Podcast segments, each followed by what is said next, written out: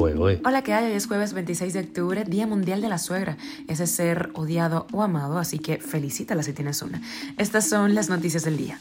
Esto es Cuba a Diario, el podcast de Diario de Cuba con las últimas noticias para los que se van conectando.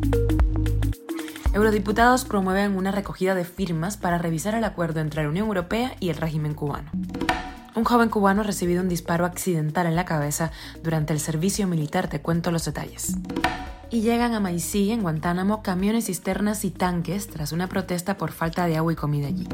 El presidente de México, Andrés Manuel López Obrador, ha intentado dar crédito a la vacuna cubana Abdala vacunándose ante las cámaras. Y el Ministerio de Salud Pública enviará a más profesionales hacia Bahamas. Esto es Cuba a Diario, el podcast noticioso de Diario de Cuba. El Parlamento Europeo ha promovido una recogida de firmas para exigir la revisión del acuerdo de diálogo político y cooperación entre la Unión Europea y el régimen cubano. Así lo anunció el martes el diputado sueco Bron Söder durante un discurso en el ente europeo. El diputado dice que el acuerdo no ha conducido a una mejora de la situación de los derechos humanos en el país. Por el contrario, hoy hay más de 1.400 presos políticos en Cuba. También destacó el apoyo del gobierno cubano a Rusia en su invasión a Ucrania algo que va en contra de la política de la Unión Europea. Cuba a diario. Y un joven cubano identificado como Dariel Pérez Díaz, que cumplir el servicio militar obligatorio en Santi Espíritus, tuvo que ser operado de urgencia el martes tras recibir un disparo accidental en la cabeza.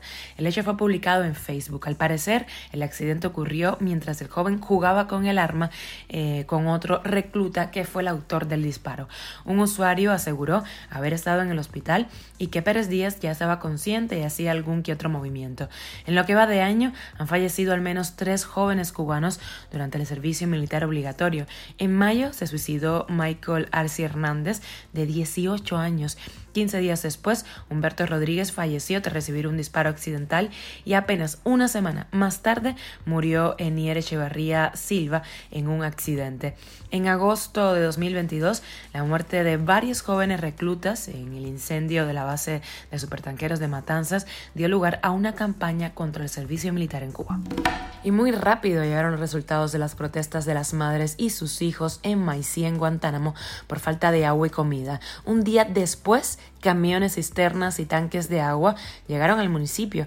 Ya tienen hasta tanques para las personas que no tenían. Ayer hicieron un listado para dárselos, dice una de las manifestantes. Tienen que llegar a ese punto para que reciban una atención que llevaban pidiendo meses y que era clara que necesitaban. estaban Durante esta protesta hubo enfrentamientos con la policía que llegó incluso a mojar a una de las menores ahí presentes. Cuba a diario. Y te cuento que el presidente mexicano Andrés Manuel López Obrador recibió la vacuna Abdala contra el COVID-19 este martes dentro de la campaña de refuerzo anunciada por su gobierno y lo hizo delante de las cámaras. ¿Por qué? Para aminorar la polémica que ha suscitado en el país el uso de vacunas vencidas compradas al gobierno de Cuba. Empleados del Instituto Mexicano de Seguridad Social del estado de Morelos de denunciaron que las autoridades mexicanas los obligaban a aplicar discretamente dosis caducadas de la vacuna Abdala. Las autoridades mexicanas anunciaron que seguirán inoculando estas vacunas y negaron las denuncias de las vacunas vencidas.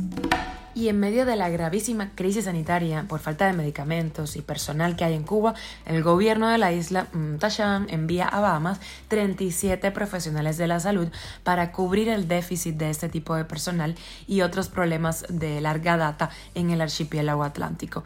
El grupo de 37 personas está compuesta por técnicos de laboratorio y de rayos X, fisioterapeutas, también enfermeros e ingenieros biomédicos.